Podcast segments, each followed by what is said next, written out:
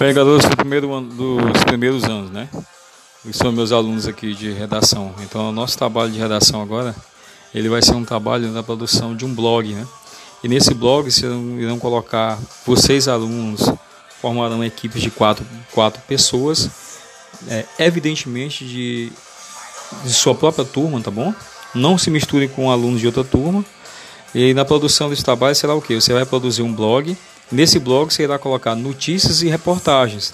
Podem ser notícias e reportagens que já existem, que sejam já verdadeiras, de preferência de notícias e reportagens sobre a cidade de Camusim, tá bom? Então vocês irão montar esse blog. Eu estava olhando aqui as datas, as datas de, de é, que encerra o terceiro período. E as datas que encerram o terceiro período são exatamente o terceiro período que, segundo eu tenho informações, será só o dia 9 de outubro, vai ser a última data de encerramento do período. Mas evidentemente que nós vamos ter até o, vocês terão até o fim de setembro, tá? Vão ter esse mês todinho, vão ter até o fim de setembro para entregar esse esse blog feito, tá bom? Esse blog feito. Você vai fazer é, são no máximo quatro alunos, tá bom?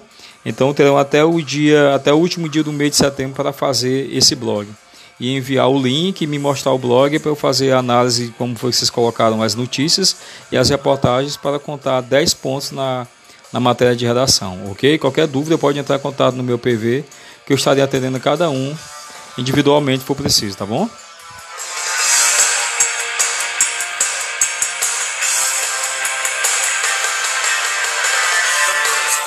Então, esse vai ser nosso trabalho, o blog, com notícias e reportagens, de preferência da cidade de Camusim, ok?